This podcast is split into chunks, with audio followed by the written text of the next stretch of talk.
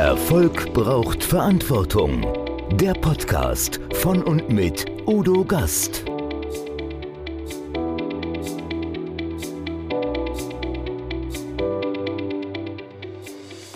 Podcast Folge 115. Professor Nicole Jekel. Controlling macht glücklich und erfolgreich. Verlassen Sie sich bei der Unternehmensführung auf Ihren Instinkt oder kontrollieren Sie Ihre Ergebnisse mit Kennzahlen? Viele Unternehmer wollen lieber etwas unternehmen und betrachten Controlling als notwendige Zahlenschau. Professor Dr. Nicole Jekel zeigt, dass Controlling sogar Spaß machen darf. Sie muss es wissen, schließlich ist sie Lehrstuhlinhaberin in diesem Fach. In ihren abwechslungsreichen, humorvollen Vorträgen, Seminaren und Workshops gibt es neben Zahlen auch Smileys und Herzchen. Aus Peng wird Katsching und ab und zu zieht sie auch mal ein Ass aus dem Ärmel erfahren Sie mehr über den Money Montag, die Puma Treppe und warum Controlling so richtig rockt.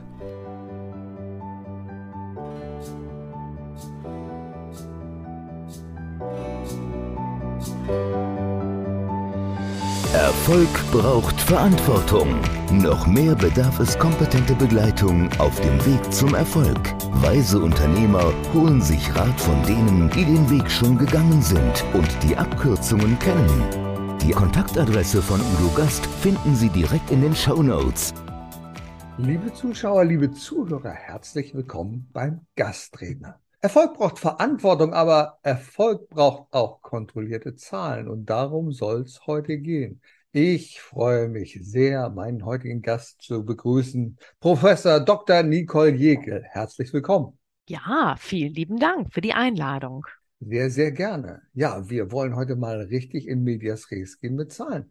Denn viele Unternehmen verkennen das, die Verantwortung, die sie haben für das Thema Zahlen. Und du bist ja ausgewiesene Expertin dafür. Du bist Investoren, Hochschullehrerin, Digitalisierungsbeauftragte der Beuth Hochschule für Technik in Berlin, Vortragsrednerin, Trainerin und Autorin und schreibst unter anderem im Controller Magazin. Ist das richtig? Ja, auch. Wobei unsere Hochschule wurde im letzten Jahr umbenannt. Das Ach. ist aber auch total verwirrend. Ja. Die heißt jetzt Berliner Hochschule für Technik. Also den Namen Beuth haben wir da gleich schon mal ablegen dürfen. Und meine Digitalisierungszeit ja. ist auch zu Ende gegangen. Denn bei Nein. mir hat alles einen Anfang und ein Ende, was auch wichtig ist. Also da können wir aber auch gerne noch. Du ähm, hast also das Projekt sprechen. erfolgreich abschließen können. Ja, genau. Das heißt also, du hast diese Hochschule in den Weg der Digitalisierung geführt. Ja, das ist doch ein großer Erfolg, muss ich sagen. Ja, und, prima. Und zwar schon vor acht Jahren.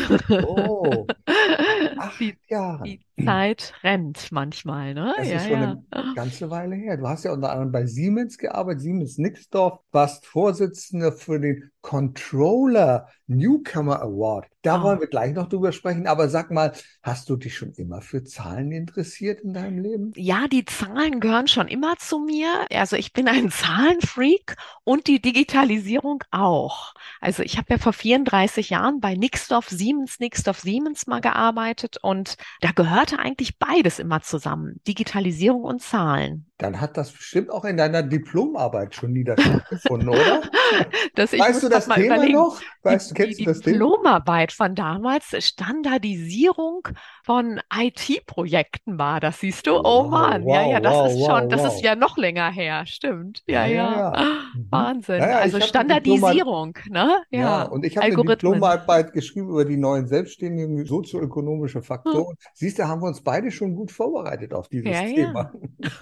Ja, genau. Ja. ja, du liebst Zahlen und sagst, aus Peng wird Kaching. Das habe ich nicht so ganz verstanden, aber Controlling rockt. Oh. Und das ist ja das große Problem, die Herausforderung für viele Unternehmen und auch viele Unternehmer, die ich berate, die sagen, ja, ja, also Hauptsache es läuft alles, aber Zahlen lesen, das ist so schwierig, oder? Wie macht man das sexy mit den Zahlen, sag mal? Ja, also ich finde ja, dass alle Unternehmensentscheidungen am Ende in den Zahlen wiederzufinden sind. Mhm. Also das ist jetzt vielleicht eine gewagte These, aber ja. da denke ich immer, das ist schon, ich finde, danach kann man es wieder in den Zahlen lesen. Mhm. Und jetzt ist die Kunst, im Vorfeld sich schon zu überlegen, damit die tollen Zahlen rauskommen, wo kann ich jetzt schon drehen, dass das Ergebnis dann auch rauskommt. Ne? Mhm. Und dann gibt es so tolle Werkzeuge. Oh, ja, oh du hast schon Angst dabei. Das ist ganz klar ein Schraubenschlüssel, aber ich denke, der gehört in Kinderhände, oder?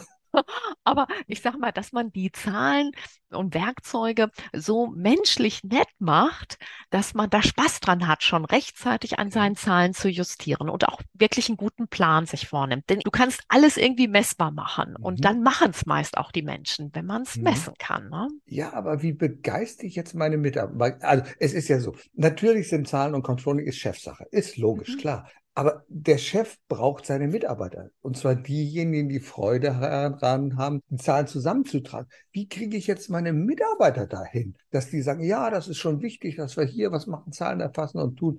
Wie mache ich denn das? Und zwar, ich schreibe ja dazu in meiner Kolumne. Und damit mhm. habe ich begonnen. Die hieß mal Money Monday. So, mhm. und am Montag, finde ich immer, könnte man sich überlegen, was passt immer am Montag zu unserem Unternehmen. Und wenn das jetzt die Finanz Kennzahlen sind, dann könnte man sagen, Montag ist unser Money Monday. Und dann könnte man die drei wichtigsten, also relevanten Kennzahlen für das jeweilige Unternehmen auswählen. Und die sind dann immer Montag das Thema so wie bei Chibo. Jeder Tag hat eine Bedeutung. Dienstag könnte zum Beispiel der digitale Dienstag sein. Das passt. Oder Team Tuesday, wenn man sagt, Mensch, ah, mhm. wir sprechen nicht so viel miteinander, wir sind nicht mehr so sozial irgendwie. Mhm. Und wenn man dem wieder mehr Raum geben möchte, dann könnte man das machen. Oder wenn man sagt, wir wollen weiter expandieren, neue Ideen sammeln, könnte man das zum Dollar-Dienstag auch umformulieren. Oh, ne? Dass man mhm. mal so in anderen Zahlenräumen denkt. Ne? Wenn man mhm. sagt, man möchte expandieren außerhalb der EU oder mittwochs könnte es der Marktmittwoch werden. Ah, ich hätte jetzt an den Mehrarbeitsmittwoch gedacht, aber Markt ist natürlich viel treffender. Ja, Markt und Mitbewerb so, ne? dass man mal sagt, was geht so im Markt mhm. ab? Denn oft arbeiten wir Tag ein, Tag aus und werden so betriebsblind und dass man mhm. da mal überlegt, was ist im Markt eigentlich los? Ne? Oder Mitbewerb kann das ja. auch sein. Oder wenn die Finanzen nicht so toll sind im Unternehmen, dass man wieder sagt, es ist der Money-Mittwoch. Also du mhm. siehst, jeder Tag kann so ein Geldtag sein. Und, ja, und, und Donnerstag wäre der ja. Dienstleistungsdonnerstag, oder? Da Eben, die ja. ganze Dienstleistung durchblicken, gucken, was ja. ich da mache, oder? Mhm. Ja, wäre eine Idee. Mhm. Oder wieder der digitale Donnerstag, wenn das mhm. Unternehmen noch nicht so digital ist. Mhm. Oder wieder der Dollar-Donnerstag oder der Thank You Thursday. Also, dass man so okay. sich mal so dankt im Unternehmen oder ja. auch Kundendank, Lieferantendank, ne? Einfach mhm. mal sich was Nettes überlegt. Ja, ja und Freitag. Der finale Freitag ist klar, ja. weil ist ja Schluss, oder? Fun Friday. Fun Friday, ja, okay. Freaking Out Friday. Ja.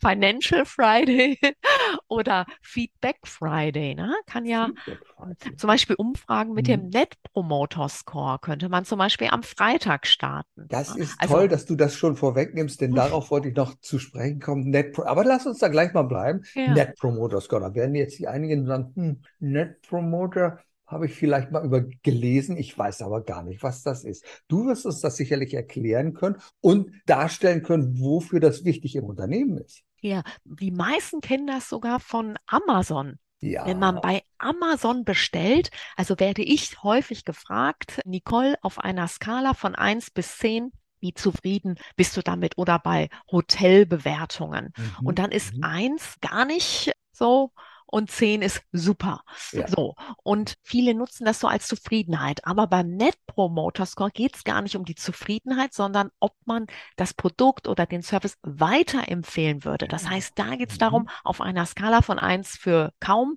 bis 10 für super, wie würdest du mich, meine Service, meine Dienstleistung anderen Geschäftspartnern weiterempfehlen? Und wenn ich dann eine 1 bis 6 gebe, dann gehöre ich zu den Kritikern. Also, uh. Sieben bis acht, da bin ich so ein neutraler Mittelwert. Und neun bis zehn, da zähle ich zu den Promotoren. Und mhm. wenn man dann seine ganzen Leute zum Beispiel von einem Tag mal abfragt, wie toll die jetzt das Produkt oder den Service weiterempfohlen haben, dann nimmt man die Summe aller Promotoren am mhm. Tagesende, das waren jetzt beispielsweise 10 Prozent, fanden das jetzt mega toll. Und dann habe ich 70 Prozent, die zu den Kritikern gehören. Uh, dann ist 10 Prozent minus 70 Prozent, dann habe ich minus 60 Prozent. Und dann stehe ich ganz schön schlecht da.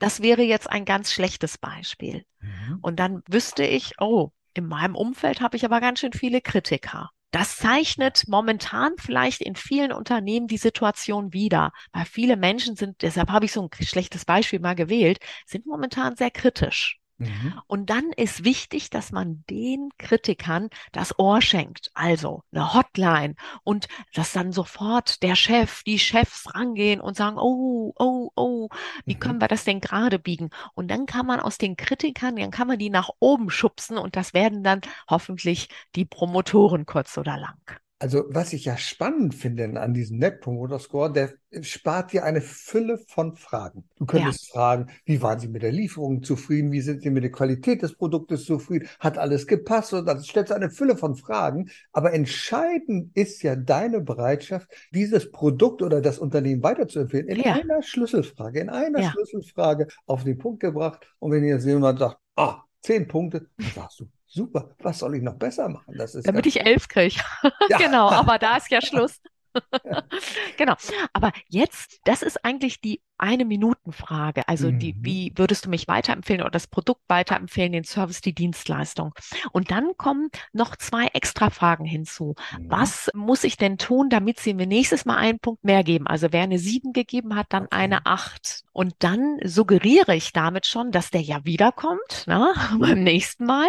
Und er sagt mir sogar oder sie sagt mir sogar, ja, was ich noch machen soll. Ne? Also ich kriege mhm. Optimierungen raus und das ist super. Also ich finde dieses Instrument, dieses Werkzeug, ich nehme jetzt wieder meinen Schlüssel mhm. in die mhm. Hand, mhm. finde ich einfach stark. Ja, es, also so es, kann Controlling äh, Spaß machen. Das ja, verstehe genau. Und Dann die Umsätze steigen mm. tatsächlich danach. Ja. Und es ist viel günstiger, mhm. Bestandskunden ja wieder zu beleben, als jetzt Neukunden ne? Mhm. zu generieren. Also es ist ja deutlich günstiger. Genau. Du als ausgewiesene Expertin für Controlling, weise uns doch mal so in ein, zwei, drei wichtige Kennzahlen ein. Da sagen ja viele, oh, da gibt es Return on Investment und wie viele andere Kennzahlen es gibt. Was ist denn für ein Unternehmen wirklich wichtig? Worauf sollte man dann zunächst schauen? Also in meiner Zeit, wo ich ja für eine Milliarde verantwortlich war, bei der ja, Siemens AG. Eine Milliarde. Genau, eine Milliarde, okay. hat ganz schön viele Nullen. Da war schon mal der Trick, die Nullen alle wegstreichen. Also ob man eine ja. Million hat, eine Milliarde oder 100.000, ist jetzt auch egal. Mhm. So, aber was war die wichtigste Kennzahl? Das hat mich echt getrieben. Und das war tatsächlich bei Siemens der Auftrageingang. Also, wie viele mhm. Aufträge kommen rein? Damit sichere ich mir nämlich die Zahlen meiner Zukunft. Und bei Siemens dauert es manchmal Jahre, bis dann mhm. der Auftragseingang zum Umsatz wird. Das war dann die zweite Kennzahl, der Umsatz. Das heißt also, wenn jetzt unsere Zuhörer, wenn die Lücke nicht so lang, also wenn der Auftragseingang mit dem Umsatz deckungsgleich ist, dann wäre das nur eine Kennzahl. Aber mhm. letztendlich ist das immer, dass man sich das anschaut. Auftragseingang, Umsatz und dann EBIT. EBIT ist das operative Ergebnis. Okay. Earnings before interest and Taxes heißt das. Also ähm, Earnings ähm, before interest, äh, interest and, and Taxes, ja, genau. Ja, okay. Da also werden was, jetzt viele Handwerker abschneiden und sagen, ja, ja oh Gott. Anderes. Ja, nee, das hat jeder. Operatives ja, Ergebnis. Das ja. ist es. Und zwar mhm. vor den Zinsen und vor den Steuern. Und okay. zwar, das ist nämlich die magische Kennzahl, die man weltweit an und für sich vergleichen kann. Sag mal, okay. wie ist dein operatives Ergebnis? Weil das ist mhm. vor dem ganzen Steuerkram und Zinsen. Ja, ja, und da sind, sind wir tatsächlich, ja, genau. genau. Mhm. Und da sind wir tatsächlich weltweit relativ gut vergleichbar. Und oh. das sagt auch immer viel aus, was bleibt über. Mhm. Das waren die drei magischen Kennzahlen. Das vierte würde ich dann, oder vielleicht, wenn Auftragseingang mhm. Umsatz bei manchen identisch ist, AE Umsatz, dann ob EBIT, operatives Ergebnis ja. und dann kommt Cash. Ja, Cash ah, muss man sich mhm. anschauen. Mhm. Cash in the Cash, also das, ja, was genau. auf dem Konto ist, das, was man sofort einsetzen kann als liquide Mittel. Ja. Ja, mhm. genau. Da ist nämlich immer die Frage, damit man auch in Krisenzeiten gut überlebt, wie viel flüssige Mittel brauche ich eigentlich? Ne? Mhm. Und da gibt's auch ganz viele Aussagen. Ich hatte, also super satt geht's einem immer, wenn man ein Jahr Liquiditätsreserven hat. Ne? Das haben aber die wenigsten. Für viele ist es sinnvoll, ein halbes Jahr zu haben mhm. oder drei Monate. Dann sagen aber auch andere, das ist ja Quatsch, so viel Liquidität zu horten, weil das Geld investiert man ja viel lieber wieder. Ne? Das lässt man ja lieber für sich arbeiten. Also deshalb, da muss man je nach Branche schauen. Aber jetzt haben wir ja so ein paar, naja, auch nicht unbedingt, aber so, wenn man mal so ein bisschen um die Ecke denkt, ist es, finde ich immer ganz gut, schläft es sich besser, Reserven zu haben, Na, Puffer unbedingt. zu haben. Ne? Wir naja. wissen nicht, was die Energiekosten uns noch alles bringen und präsentieren. Und das ist, mhm. glaube ich, jetzt schon wichtig, ein bisschen was auf dem Festgeldkonto zu haben, obwohl wir wissen, das bringt keine Zinsen, aber das bringt also einen ruhigen Schlaf ein, ne? wenn man das so sagen darf. Ja, super. Verstehe ich. Und du hast ja verschiedene Methoden, mit denen du das so näher bringst. Ich habe mal von einer Puma-Treppe etwas gehört. Ja, was ist das denn zum Das machst du in deinen Vorträgen, Keynotes. Da müssen die Leute irgendwie Spaß dran haben, oder? Ja, und zwar, die Frage ist ja immer, wie bringt man Menschen ins Tun? Das ja. Wort tun ist ja magisch. T-U-N, mhm. Mhm. Goethes Lieblingswort und steckt ja auch im Wort Verantwortung drin. Ja. Also in deinem Lieblingswort, genau. genau. Und ich finde auch immer, vielleicht kann man diese Verantwortung so im Alltag noch besser integrieren. Und wenn man zum Beispiel Treppenstufen hochgeht, dann kann man zum Beispiel an den Treppenstufen seine Hauptkennzahlen markieren oder diese Puma-Treppe, die sagte dann, dass man je Stufe sogar was abnimmt. Und dann bei Puma in Berlin kann man sich die Puma-Treppe ansehen. Da kann man die Puma-Treppe hochsprinten und dann nimmt man tatsächlich je Stufe 0, ich weiß jetzt gar nicht mehr, wie viel Kilogramm das jetzt waren, aber 0,00, es war viel zu wenig. Aber trotzdem, das ist eine nette Idee, ja. um auch sowas mal zu visualisieren. Nach dem Motto, komm, beweg dich, ne? Oder mach was, ne? Genau, komm ins Tun. Darum geht's ja. Mhm. Und ich glaube, das ist die wichtigste Erkenntnis bei allen Dingen, die wir machen. Wenn wir überhaupt nicht mögen den Umgang mit Zahlen, dann müssen wir uns anfangen, daran zu gewöhnen. Und mhm. wenn es täglich nur ein Chart ist, eine Datei oder die wir uns angucken, und das wird nachher zur Routine. Ich mache seit mehreren Wochen jeden Morgen, jeden Morgen Sport. Zu Anfang fiel mir das sehr, sehr schwer. Aber ja. heute ist das Routine. Guck auf die Uhr und sag, ach, es ist wieder soweit und ich freue mich auf die Übung. Und genauso kann es beim Controlling sein, denke ich mal, oder? Genau. Also ich überlege ja immer, was kann man tun, damit Menschen es auch tun und genauso mhm. in diese Routine kommen. Was auch eine Idee ist, wenn man diese Auftragseingang Umsatzkennzahlen blöd findet. Man kann sich jetzt natürlich tracken, seinen Umsatz ja. zum letzten Jahr, ne? also im selben Monat, zum Vorjahr, wie toll hat man sich da entwickelt. Aber man kann das auch wie Glücks, also wie so ein Glückshufeisen nennen. Meine Glückshufeisenkennzahl, ne? ist ja mhm. auch ein U. So, ne? Mhm, mhm. Oder ein Unternehmen, Bookingskit, hat zum Beispiel James Bond Filme genommen und hat die mhm. Kennzahlen mit Namen von James Bond Filmen hinterlegt. Ne? Und ah. dann ist das ah. die Diamantenkennzahl, Diamonds are forever. Und dann haben die den Song alle im Kopf und dann sind das unsere Diamanten, ne? dann unsere mhm. Umsätze. Oder ah. Golden Eye des Umsatzes. Ja, ah, ja ne, Golden Eye. Oder Cashflow ja. wäre dann You We ja. Never, warte mal, du stirbst nie oder langsam stirbst du nie. Der oder wie das. Nie. Der ja, Morgen der Morgen stirbt nie. nie. Genau, der Morgen stirbt nie und das ist dann meine Cash-Kennzahl. Ne? So. Also vielleicht hilft das ja dem einen oder anderen. Man kann es ja auch gerne mal umbenennen, ne? Mhm. wenn man die Kennzahl nicht mag.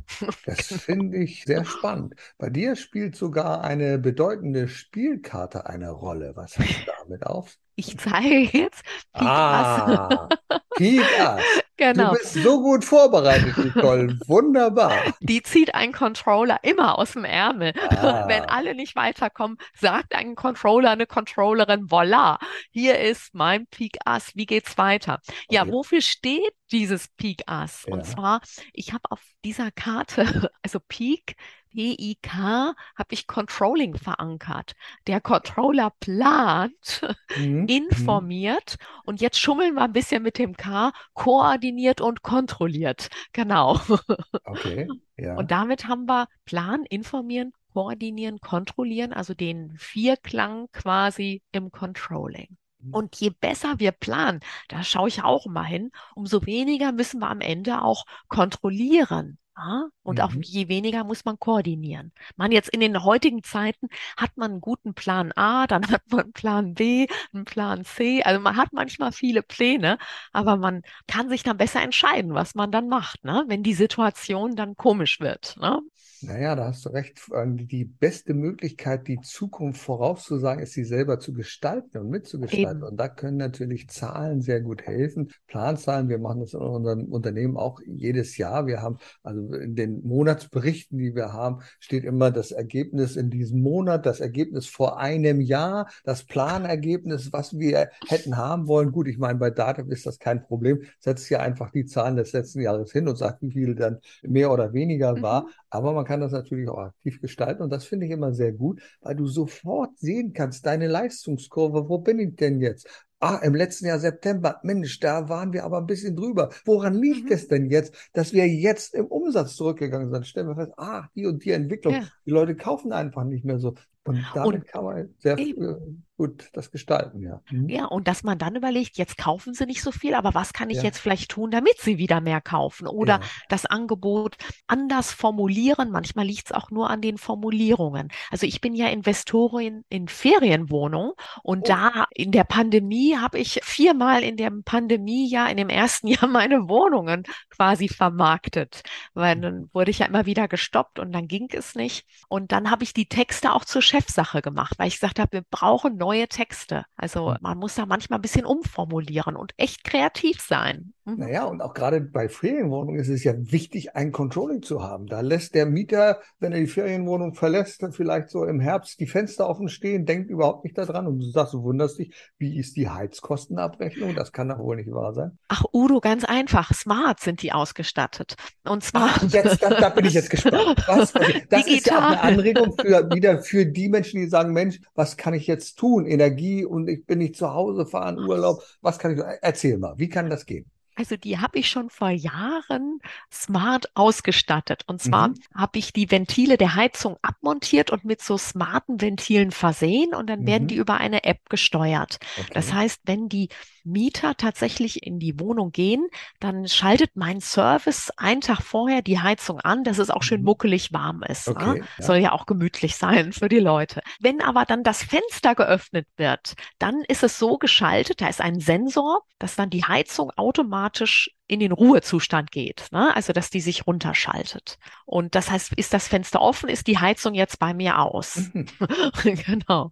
Das musste ich allerdings beschriften, weil manche fanden das ein bisschen kalt und dann steht dann da, ja, okay, dann muss das Fenster wieder schließen, dann geht die Heizung wieder an.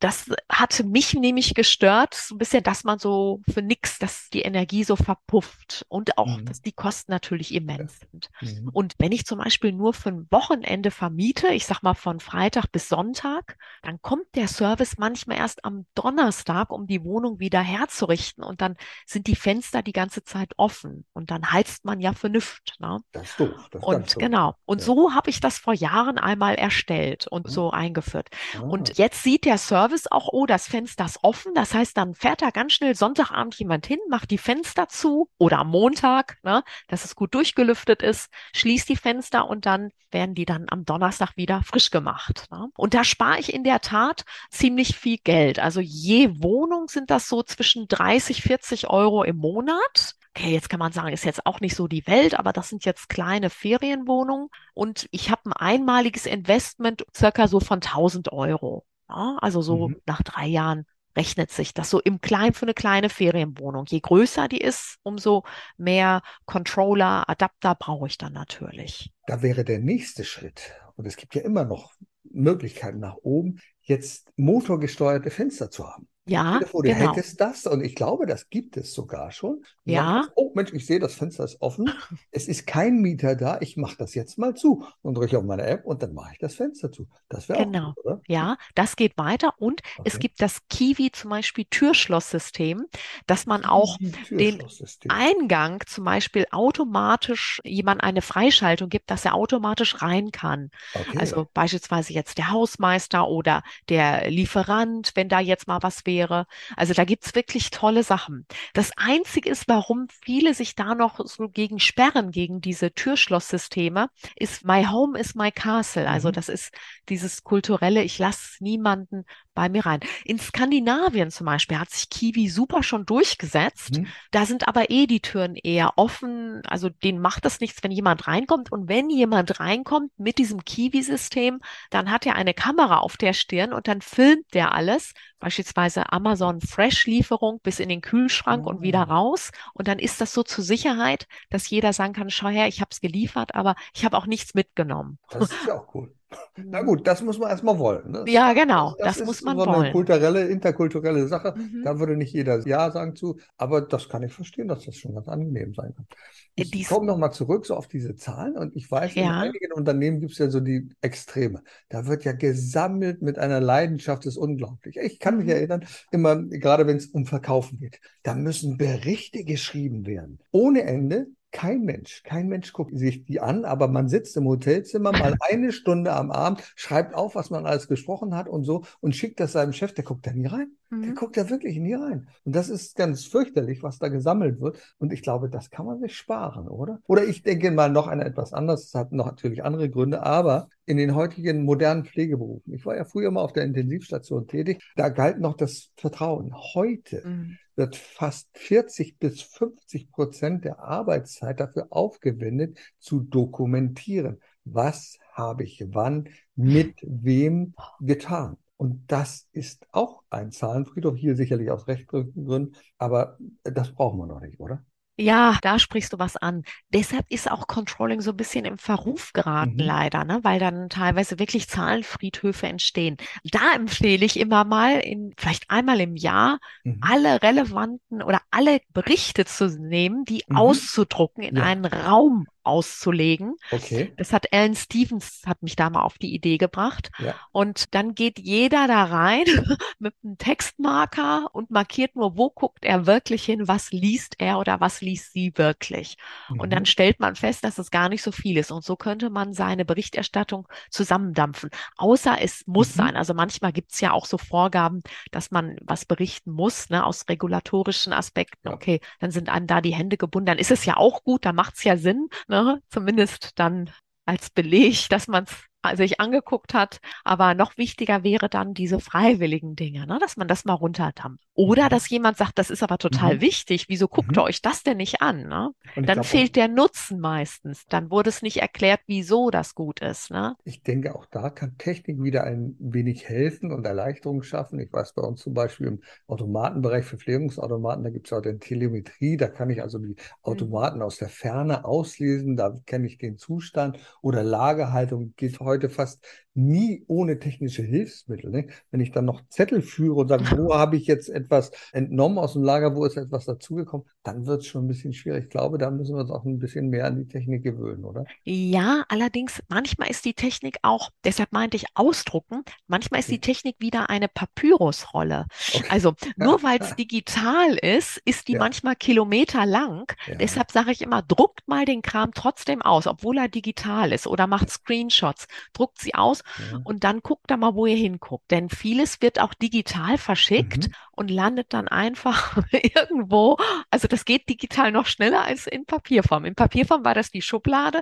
Mhm. Digital ist das irgendwo, ja, vielleicht so ein Ordner, wo man das so reinfallen lässt. Klick, klick und fertig. Ne? Also ich mhm. verstehe jetzt ganz genau, warum ausgerechnet du die Digitalisierungsexpertin und Beauftragte gewesen bist in der Hochschule, weil du das beides verbindest, nämlich die Theorie mit der Praxis. Und das ist ja ganz, ganz wichtig. Denn was nützt uns die beste Theorie, wenn wir sie nicht in der Praxis umsetzen können? Eben. Du hast noch ein weiteres Faible, das mhm. gar nicht so viele wissen. Speedreading. Stimmt. Ja. Damit beschäftigst du dich und da hast du sogar mal einen Award bekommen, glaube ich, und irgendwo bist du an der, ja, aber das hat damit nichts zu tun, an der Hanley Business School in Reading. Ach, stimmt. Die ja. weltweit Jahrgangsbeste Absolventin geworden. Wow.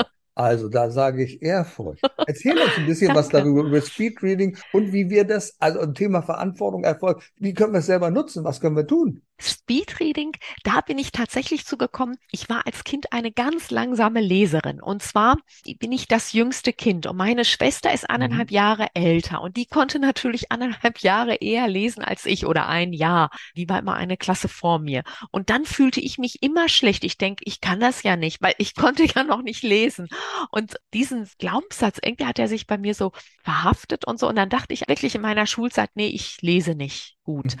Und dann habe ich sie immer gesagt, liest du mir das vor und andere sollten mir es immer vorlesen. Also delegieren konnte ich wohl schon immer oh, gut. Das ist schon mal gut. War gut, ne? Genau. So, und dann habe ich mein Studium in England, mein MBA-Studium dort gemacht, in Henley on Thames. Und dort gab es Speedreading-Kurs. Und da dachte ich, oh, ich bin ja immer, also Glaubenssatz war immer noch, du bist langsam. Und interessanterweise in England war ich am Anfang auch echt langsam. Also der durchschnittliche Leser liest 200 Wörter pro Minute. Man mhm. misst das, man nimmt einfach eine Minute, liest man, dann kann man mal zählen, mhm. wie viele Wörter lese ich. Und die meisten deutschsprachigen Erwachsenen lesen so um die 200 Wörter pro Minute. Büromenschen meist 300. So, mhm. ne? so ich hatte im Englischen 140. Ne? Also das war schon langsam. Und dann dachte ich, boah, da brauchst du ja Jahre, bis du fertig wirst. Und zwar durch die Unsicherheit habe ich immer alles übersetzt im Kopf. Ne? Man ist da manchmal so als junger Mensch generell noch unsicherer, dann eine andere Sprache. Oh Gott. Also ich verstehe mich heute und denke, oh, die arme Niki. Ne? So, und dann habe ich Kurse belegt. Und dann wurde ich richtig schnell. Und da habe ich drei Kurse sogar belegt. In England, Henley, in Bradford und bei der Lena, Petra Lena mhm. in Österreich. Mhm. Und die waren so super. Und danach konnte ich es. Da hatte ich tausend Wörter pro Minute. so was? Also wie lange brauchst du, um so ein 200 Seiten Buch ja. zu lesen? Ja, 200. Meistens das Interessante ist, bei einigen Büchern, die haben das raffiniert, sind 200 Wörter auf einer Seite. Okay. Das heißt, das ist so, so sind viele Bücher auch gesetzt. Und das okay. lernt man jetzt als Controller dass man genau das, Udo, was du sagst, je Seite, sieh zu, der Durchschnittsmensch braucht dafür ne, eine Minute, also entsprechend 200 Seiten wären 200 Minuten. Wenn ich 1000 Wörter pro Minute lese, okay, lese ich es fünfmal, ne, fünfmal so schnell, genau. Wow. Aber wenn es ein Biologie- oder Chemiebuch wäre, wo ich mich gar nicht auskennen würde, oh Gott, da wäre ich wahrscheinlich bei 50 Wörtern pro Minute oder. Nee, so. Ich denke, jetzt ist ne? das Lesen das eine. Ja. Also ich lese mhm. Zeitung sehr schnell, weil das ja. Spalten ist, zack, zack, ja, zack, zack. Genau. Ich mhm. nehme mir das Schlüsselwort daraus und schaue dann dahin und ich glaube, so macht man das auch. Ja, genau. Ich habe mhm. das nie gelernt, aber das kann ich ganz gut. Ja. Ich gucke, was ist wichtig, genau. was ist ja. unwichtig ja. und versuche das da oben zu verbinden. Also, aha, das ist der rote Faden, der da durchläuft. Wenn ich einen Soziologen wie Niklas Luhmann lese, mhm. dann brauche ich für eine Seite 20 Minuten. Ja. Bis ich ja, verstanden habe. Ja, also ich kann zwar die Worte erkennen, aber ich kriege den Zusammenhang nicht hin. Also ich glaube, das ist mm. doch mhm. sehr, sehr, sehr unterschiedlich, was da passiert. Ja, und die Frage ist, lese ich zu Genuss ne? Mhm. und Belustigung oder zur Belehrung? Ne? Mhm. Und das ist dann immer so, Weiterbildung, Belehrung ist was anderes jetzt als Genusslesen oder Gedichte oder so Freizeitlesen. Aber wenn man tatsächlich in diesem schnellen Modus ist, eine Zeit lang liest man alles dann so schnell. Also mhm. das ist dann, da verhunzt man so ein bisschen ein paar Texte und dann muss man wieder lernen, langsamer zu lesen und schnell zu lesen, wann mhm. man das macht. Aber Udo, es ist nicht nur die Geschwindigkeit. Ich kann jetzt schnell lesen und mhm. dann sage ich, ja, war ja super schnell. Und dann fragst du mich, was stand da drin? Da sage ich, ja, war schön, war schnell, keine ja. Ahnung. Also mhm. das zweite ist natürlich auch, wie ist mein Textverständnis? Das wäre jetzt meine nächste Frage gewesen. Ja, genau. Und das liegt interessanterweise bei den deutschsprachigen Erwachsenen bei zwischen 53 und 57 Prozent. Also okay. das ist Beim nicht einmaligen so hoch. Lesen und ja, ein, genau. Mhm. Da sagst du es einmaligem Lesen, weil das ist klassisches Lesen. Und mhm. Speedreading, da ich sag mal, da da liest man so einen Text ja mehrmals und dadurch kann man das ein bisschen steigern. Und ich sage mal, wenn man 70, 80 Prozent hat, ist man schon super. Ne? So bei aller Weltsthemen. Mhm. So weil oft wissen wir, ach, oben links stand's und dann googeln wir es schnell. Ne? Genau, so, ich kann mich ne? oft daran ja. erinnern, wo etwas stand, ja. unten ja. rechts, ja, da war das, genau. Mhm. Ja. Oder ich trainiere jetzt meinen Avatar, meinen Roboter, dass ich den dann immer fragen kann, so mit aller Weltsthemen, die ich dann öfter stelle. Ne? So.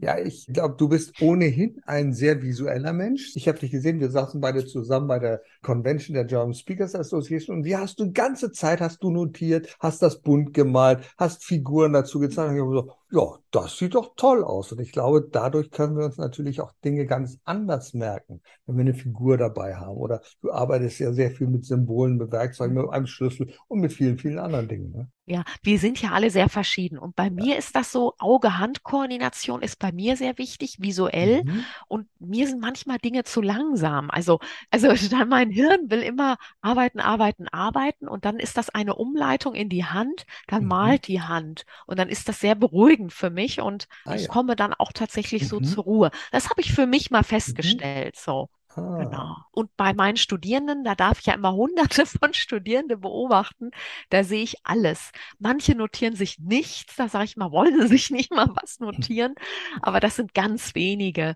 die das nur über das Ohr können, okay. wo ich das auch sehr bewundernswert finde. Ne? Also ich hatte da im Studium, glaube ich, für mich eine sehr schlüssige und gute Taktik. Ich habe mich oft immer rechts und links von Menschen, meist waren es Studentinnen gesetzt, die eine mhm. schöne Handschrift hatten. Ich habe das auditiv wahrgenommen und habe gesagt, ach du weißt, ich habe so eine schlechte Hand. Sag mal, kann ich das mal bekommen, das, was du da aufgeschrieben hast? Und die meisten haben gesagt, ja, überhaupt kein Problem. Mhm. Also ich habe das aufgenommen und hatte die schöne Ausarbeitung meiner Nachbarin. Und mhm. das hat sich durchs ganze Studium ganz gut hingezogen, weil meine Handschrift ist nicht so die beste. Ja, guck mal. Und dann ist es für dich hören und dann nochmal lesen. Das heißt, du brauchst da nicht diesen Erarbeitungsprozess über die Hand, ne? Mhm. den Bewegungsprozess dann da nicht. Und so sind wir tatsächlich alle verschieden. Also Input, Throughput, Output, Outcome, Outflow. Ne? Ja, das Ergebnis zählt am Ende okay. und da muss man immer gucken, wie kriegt jeder so sein bestes Ergebnis hin. Aber mit dem Speed Reading, wie gesagt, das habe ich erst gelernt eigentlich, damit ich schneller werde in England. Und als ich dann eine junge Professorin war und Studierende zu mir kamen, da meinte ich, nee, so ein, da habe ich dem wirklich gesagt, das darf man, glaube ich, nicht sagen, aber so ein Mist lese ich nicht. Da haben die mir eine Seite hingelegt und da waren fünf Fehler und das habe ich auf dem Kopf gelesen. Da meinte ich, ey, fünf Fehler auf einer Seite. Na, was ist das denn? Ich sage, das sind vier Fehler zu viel. Einer wäre erlaubt. aber fünf nur auf einer Seite, was ist das für eine Qualität? Und dann guckten die mich an, dann meinen sie, wie ich das so könnte. Na, mancher, das ist Speedreading. Und zwar auf dem Kopf auch lesen. genau. Und dann meinten die, mhm. ja, das ist ja toll. Das wollen wir können, weil wenn wir mal so in Verhandlungen sind und wir sehen dann die Unterlagen vom Gegenüber, ist es ja. ja auch gut zu wissen, dass man das so lesen kann. Ja. Und die haben mich eigentlich auf die Idee gebracht, dass ich da Kurse an Hochschulen sogar anbiete. Und an meiner Hochschule biete ich das jetzt auch hier in Berlin an. Mhm. Und da haben wir immer ach, eine Überbuchung, ich glaube, fünf, sechs, siebenfach. Also die kloppen sich immer um die Plätze. Genau. Da auch, äh, aber das sind immer Präsenzkurse oder hast du auch Online-Kurse dazu? Äh, das hatte ich als Präsenzkurs gemacht, ja, aber jetzt in der Pandemie einen Online-Kurs sogar. Ah, cool. Ja, ja, genau. Und dann habe ich verglichen Online und Präsenz. Da wollte ich ja. mal wissen, was geht besser. Also mhm. meist, ich gehe dann ja als Forscherin wieder ran. Ja, ich, so kenne ich so, Genau. Und dann denke ich mal, machen wir, auf den Grund. ja, machen wir mal zwei Gruppen, gucken wir mal, mhm. was besser geht. Jetzt muss man sagen, sind die Gruppen repräsentativ? Ne? Das ist natürlich immer wieder die Frage. Vielleicht braucht man da eine größere Masse, ne, Menge, dass man da was zu sagen kann. Aber also ich bin überrascht, wie gut online geht. Also okay. Weil man, ähm, wenn man die Übungen macht, hat man weniger Ablenkungen, das sagen eigentlich alle, weil jeder darf an seinem Lieblingsplatz sitzen, der eine vielleicht im Strandkorb, der andere mhm. am Schreibtisch, wo auch immer, oder sich hinlümmeln aufs Sofa und macht da seine Leseübungen. Ne? Und Wenn ich jetzt auf ganz schlau tue, würde ich einfach die Frage stellen, ja, sag mal Nicole, bei den beiden Vergleichsgruppen, wo ist denn der Net Promoter Score höher? Stimmt, auch super. Die Weiterempfehlungsquote. genau. Ja, ja, das wäre auch spannend. Das habe ich noch nicht gemessen. Da bringst du mich auf eine gute siehst Idee. Du, ja, ich habe ja auch im Gespräch auch was mitgenommen, habe ja auch was gelernt, ist ja logisch. Und deshalb gebe ich so Management-Trainings ja. gerne oder halte Vorträge, weil ich dann auch immer total inspiriert werde. Denn manchmal ist ja das so ganz einfach, was Neues zusammenzumischen. Mhm. Und da müssen wir eigentlich alle viel mehr reden. Und da kommt man selbst auf seine besten Ideen. Ja, ja. Mhm. Das, das finde ich auch. Ja, also jetzt sind wir von dem harten, dem harten Zahlen-Bashing sozusagen, vom Controlling, jetzt über das Speed, die Leichtigkeit des Speedreadings gekommen. Aber lass uns vielleicht mal zum Schluss, dass unsere Hörer so ein bisschen was mitbekommen.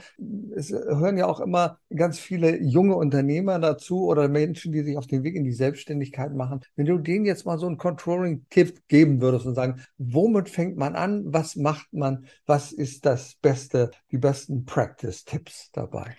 Da ich ja selber Investor bin, ich habe auch mhm. überlegt, wie bin ich dazu gekommen? Also im ersten Schritt habe ich einfach nur gemacht und probiert.